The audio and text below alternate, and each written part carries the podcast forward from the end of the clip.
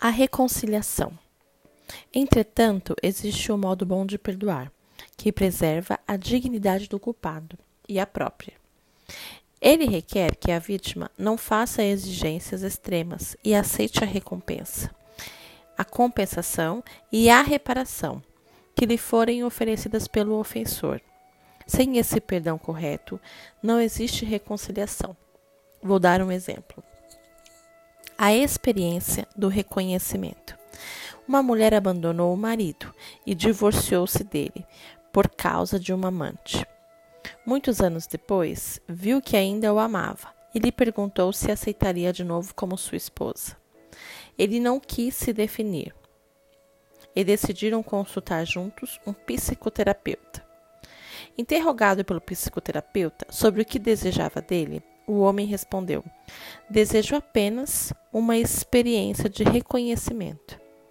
O terapeuta disse que seria difícil, mas se esforçaria por consegui-la. Então perguntou à mulher o que ela ofereceria ao homem para que a aceitasse de novo como sua esposa. Mas ela imaginara que isso seria excessivamente simples, e sua oferta careceu de apelo. Não admira que não tenha impressionado o ex-marido. O terapeuta mostrou a ela que precisava reconhecer que o fizera sofrer e que ele tinha necessidade de sentir nela a vontade de reparar a injustiça cometida. A mulher refletiu um pouco, olhou o marido nos olhos e disse: Sinto muito pelo mal que lhe fiz. Por favor, aceite-me de novo como sua mulher. Eu o amarei e cuidarei de você, e você pode confiar em mim para um futuro. Mas o homem continuou impassível.